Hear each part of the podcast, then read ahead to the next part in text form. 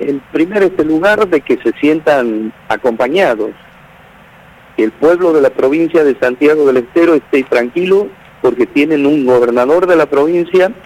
y de aquí reitero, todos los que acompañamos a la gestión,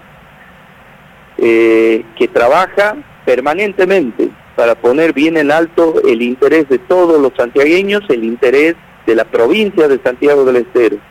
que es un trabajo, reitero, a diario, permanente, defendiendo a la provincia y que en definitiva nuestro esfuerzo está dado a que los servicios que tiene a cargo el gobierno de la provincia, el Estado provincial, que es el servicio educativo, el servicio de salud, el servicio de seguridad, solo por decir otros, nos esmeramos de que sean garantizados.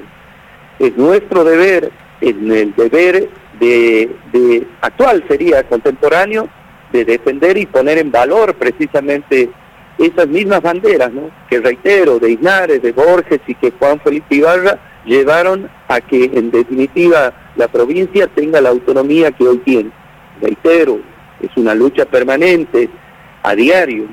y allí están también muchísimos santiagueños y santiagueñas que ponen su esfuerzo, su dedicación y compromiso para que esto sea una realidad, ¿no? Y hago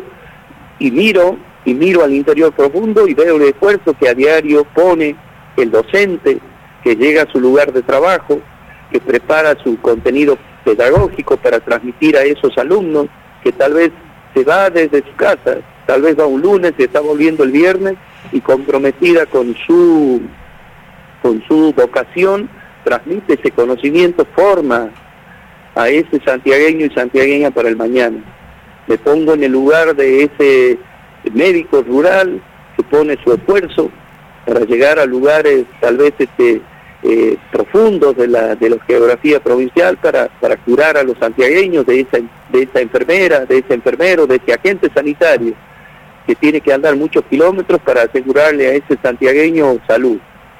Eso en definitiva es nuestro deber y es lo que estamos haciendo. Es en definitiva defender